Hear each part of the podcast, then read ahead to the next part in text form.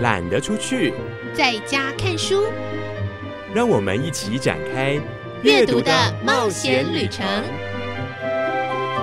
齐轩主持。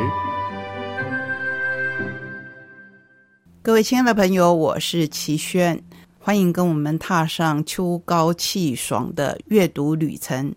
今天不管是故事、选书以及活动。都集中围绕在我们深爱的家乡，我们深爱的台湾岛。我相信你会跟我一样的喜欢。各位亲爱的朋友，我是齐轩，欢迎来到懒得出去在家看书的选书单元。今天的选书非常的特殊，我们要跟您介绍的是两本关于台东的书。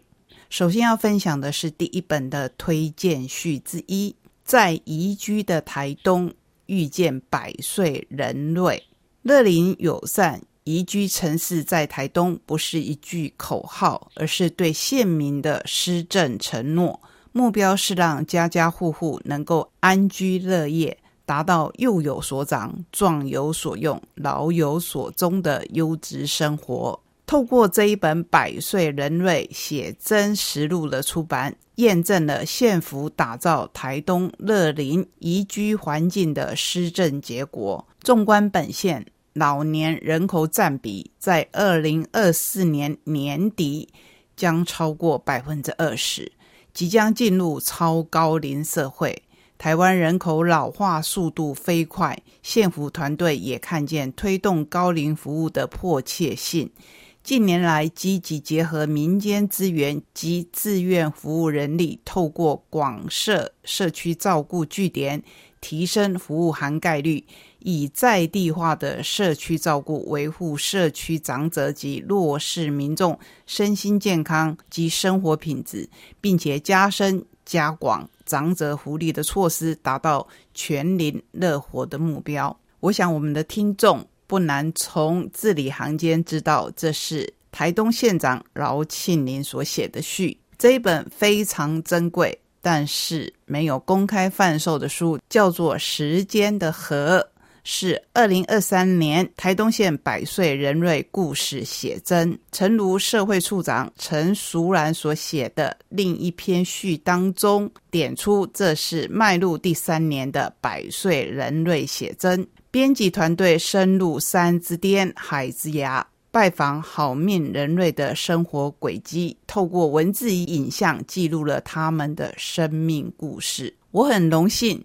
从去年开始连续两年成为作者群之一。我觉得主角当然就是这些活过百岁、令人尊敬的长者。第三年，编辑群决定以全新的人类阵容，也就是今年进入百岁的长辈们为书写的主角。前两年已经出现过的长者们，就以影像记录。百岁真的很难得，所以我想要把他们的名字都跟您分享：陈王玉兰、吴章香、刘春梅。唐世荣、杨黄粉、赵国庸、宋阿玉、邱新德、谢林粉、来运、耶乐满、郭云、林蔡婷英、陈桂芝、徐玉孝、张俊凤以及林文涵，这是依人类生日来排序。出版的单位是台东县政府。执行团队是非常深蓝艺术工作室，作者群有齐轩、黄真言、徐家华、许志一以及吴梅林。我们花了几个月的时间采访了这些人瑞，写出了他们的人生故事，每一篇都非常的精彩。最精彩的地方，当然不是我们的文笔，而是他们原本就非常丰富的人生故事。我刚才说了，这是一本没有对外贩售的书，但是会有电子书。如果各位有兴趣，在新书发表会以后，我想县府会公告与各位分享的方式。这边也要跟各位分享新书发表会的消息。我们将在十月三号星期二下午两点，于嘎雅潮度假酒店十楼 Kipa 餐厅举办《时间的河》二零二三台东县百岁人瑞故事写真的新书发表会。如果您有兴趣，欢迎您莅临。在会中，你一定可以感受到满满的温馨以及意外的惊喜。接下来，我们要介绍今天的第二本选书，由蔚蓝文化以及国立台湾史前文化博物馆一起出版的《第五道浪之后：阿美族水下猎人的海洋知识与传统海域的保育与管理》。作者是蔡正良。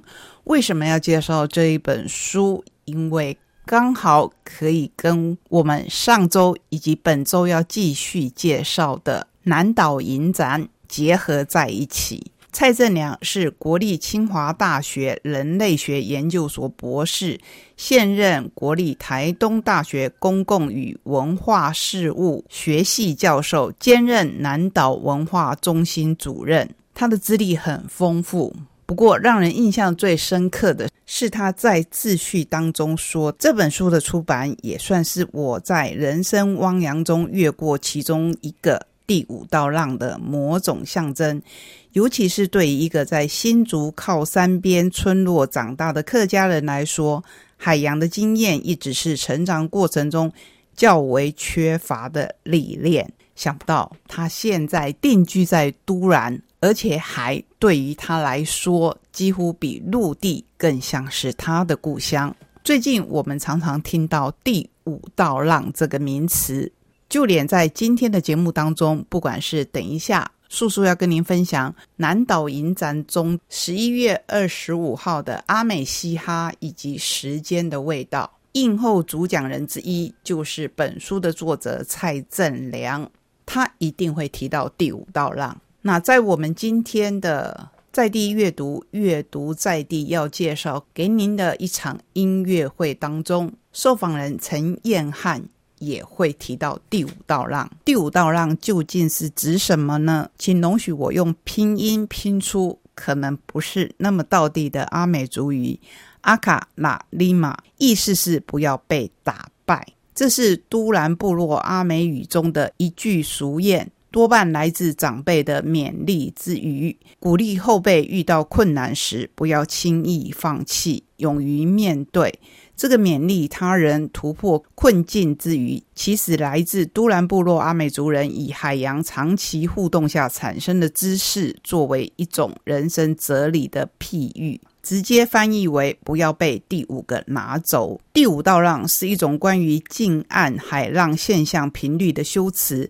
并非精准计算的数目，近岸的每一道海浪的力量大小皆不太相同，通常是几道小浪后会有一到二道的大浪，而这个接续在小浪之后的大浪就被称为第五道浪。阿美族人不论是从岸边划船入水出海，或者直接游向外海进入水下渔猎活动，都必须想办法穿越近岸的碎浪区域。通过第五道浪之后，进入海浪较为平稳的外海，从事渔猎相关的活动。今天介绍给您的这一本《第五道浪之后》的选书。架构上基本是从几篇蔡正良老师在过去几年来陆续期刊专书或者大众读物上已经发表过的文章改写而来，加上部分近期因应都兰部落关于传统海域保育呼声的发展所进行的行动所产出的思考内容，非常的丰富，绝对不是我们。短短的介绍所能涵盖的，所以我很希望各位如果到史前馆去参观的时候，可以去找这一本书来看。这一本书在扉页上，蔡振良老师把它献给了中华民国空军中校朱冠蒙。不知道你还记不记得这一位在二零二零年驾驶 F 五一战斗机不幸殉难的空军中校？蔡正良所说的也是我们今天这一段的结论。谢谢你守护我们那自由的天空，您挚爱的海洋交给我们来守护。今天两本关于家乡的书要说的，也就是这个：我们的岛，我们的海洋，我们一起来守护。各位亲爱的朋友，我是齐轩，欢迎再回到节目现场。今天我们要跟您分享的是二零二三年的南岛影展。这个影展总共有六场，共七部影片。九月、十月、十一月这三个月各有两场，所以延续上个礼拜的介绍，本周我们还要继续请素素。来介绍上周因为节目时间的关系没有完整播出的第二段。那么，继第一场九月十六号的阿查伊兰的呼唤，以及第二场九月二十三号的 Made in Taiwan 台湾制造以后，十月份跟十一月份还有哪四场呢？就请素素来为我们详细的介绍。好，第三部啊，这个导演非常厉害，一直得到。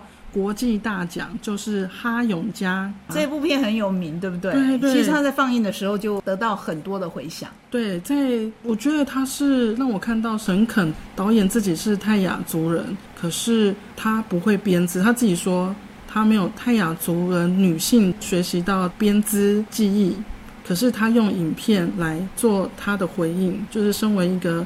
泰雅族人女性的角度回看，她自己拍了这个片子。现在导演还在国际的影展到处去巡回啊，得奖。所以，我们这支片子的映后座谈人是来自大同部落的丫丫陈爱玉长老，另外一位张龙福长老一起经营沙卡当自然农庄，就透过住传统泰雅家屋。邀请大家到森林里生活，你可以在过程中体会到早期泰雅族人是如何的生活，一些生活智慧，包括他没有水、没有电，还有对于环境自然的植物哲学的认识。这次丫丫特地从山上下来与大家见面交流。那有一个小小的插曲，就是长老会带来音乐的吟唱。嗯，如果有机会可以参加到十月十四号这一场哈永家，可以体会到我们泰雅族人的歌曲的部分。对，所以不只是布农族有这种吟唱的而已，其实每一组应该都有属于他们自己的，不管是不是吟唱方面的，就是属于他们自己的特色。对对，那我觉得从影像还有丫丫的分享，你可以知道说，哎，部落。好，他有他的那个手艺的传承跟很多生活智慧在里面。好，那我们继续来看第四场。第四场是来自达悟的《天空的眼睛》啊，那就是我们台东喽。对，那是几月几号？这个是十月二十八号，一样是礼拜六下午两点左右，邀请到导演张野海、夏曼先生来做映后座谈。这一场你一定会感受到说，哎，原来我们台湾其实。海洋文化透过达悟人的眼睛，海洋的观点切入，再用南岛的身份进入到海洋世界里。其实台湾不是一个被困住的岛屿，整条海洋都是道路。大家都说台湾达悟的拼板舟文化非常的棒，在一百多年前都还有跟巴丹岛做交流，甚至联营跟互动。这一百多年后呢？台东又透过大洋支架这样的活动，今年参加了国际竞赛。我也觉得，慢慢的把台湾的这个海洋岛民的精神把它拉出来，是很棒的。是，这是第四场，然后接下来还有两场，对不对？对，就进入到十一月份了。哎，十一月份的两场，我们分别在十一号跟二十五号。十一号这一场叫《背猎物的女人》，来自花莲同门部落的于心兰导演拍的纪录片。这支纪录片啊，其实是记录她妈妈进入到森林狩猎的故事，从女性的角度来切入泰鲁格族的一个狩猎文化。其实我回想到的是我们台东的猎人学校创办人萨基努大哥，因为。萨基努大哥家族是猎人家族，可是传统来说，女性是不能进入猎场。萨基努大哥自己生的都是女儿，他就成立了猎人学校，带女子进入森林。认识，因为他自己身为一个爸爸，他得让他孩子知道说，哎，猎人文化是我们家族的传统，对不对？身为一个爸爸，总得要让自己的孩子认识嘛。也有人说，哎，你这样子是违背了传统。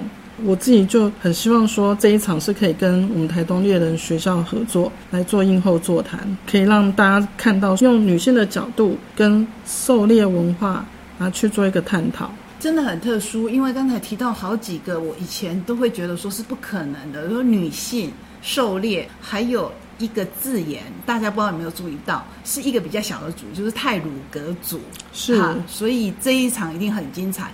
好，那么继续，我们就要讲到压轴场，压轴场一定是跟我们台东比较有关吧？刚好，其实我的排序蛮妙的，我都是看老师什么时候有空。十一月份我们。邀请到台东重量级导演蔡正良老师，他也是台东大学的教授，在学校他也有开拍摄纪录片的这门课。然后我听说，哇，他的学生压力都好大，也有在铁花村做成果展。所以这几年我们台东有很多学生拍的不错的片子，我们也有在书店小小的播映过。其实啊，原来都是来自。蔡正良老师的指导，嗯嗯，那这部片是阿美嘻哈，它是用人类学的角度研究、切入、讨论、记录都兰部落的年龄阶层组织。这几年在都兰部落，每年的七月十五的记忆啊，都会涌入很多人潮去观礼。那我自己觉得非常有趣的是阶级制度，比如说。我们比较熟悉的可能是拉千禧，因为宿命他就是拉千禧阶级的舒米恩。今年的七八九在都兰部落办阿米斯音乐节，觉得这个阶级的同袍啊非常重要，他甚至可能比你的亲兄弟姐妹都还更亲。就是一个非常给力的伙伴关系，甚至我也看蔡正良老师的《第五道浪》这本书之后，能理解说，哎，原来你的同阶级的朋友，他关系可能比你跟你太太还好，所以他太太都吃醋了，说，哎呀，你每次回来都去找谁？因为下海你不可能自己去，你得找你的伙伴，几乎都是同个阶层，他在海底的默契很好。在路上的行政组织的默契也会好诶，就是从这些观察好奇，你你也可以透过这个影片去了解说，哇，这个关系非常的紧密。各位朋友，我们看部落或是看多元化的族群，不是只有八尺门的辩护人，而是很多很多的人在努力，让我们看到部落。同时，也让我们看到整个台湾的丰富性。所以这一次，我们非常感谢素素承办了。我知道事情非常非常繁琐的南岛影展，当然也很感谢文化处有这个活动。然后希望呢，大家透过不管你去看哪一场，不管你有时间全部看，或是说你挑其中你有兴趣的去看。都可以对部落有更深一层的了解。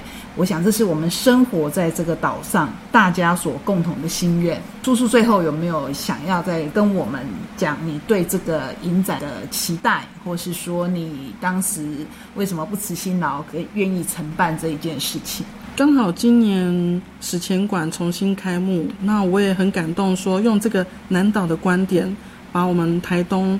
拉到另外一个层次，用一个不同的视觉啊，比如说阅读啊，我们也有在影展里面规划了一个空间是书展。除了阅读可以拓展你的视野，其实也可以透过影像的视觉来开拓你对于所谓南岛新的。概念跟印象，我也期许大家都是造浪者，一起把南岛这个浪造起来。通过第五道浪，让我们视野视角都更开阔。谢谢，谢谢叔叔，哎，谢谢齐轩姐，谢谢听众朋友，也谢谢你让我们在空中跟你分享这么有意义的活动。拜拜，拜拜。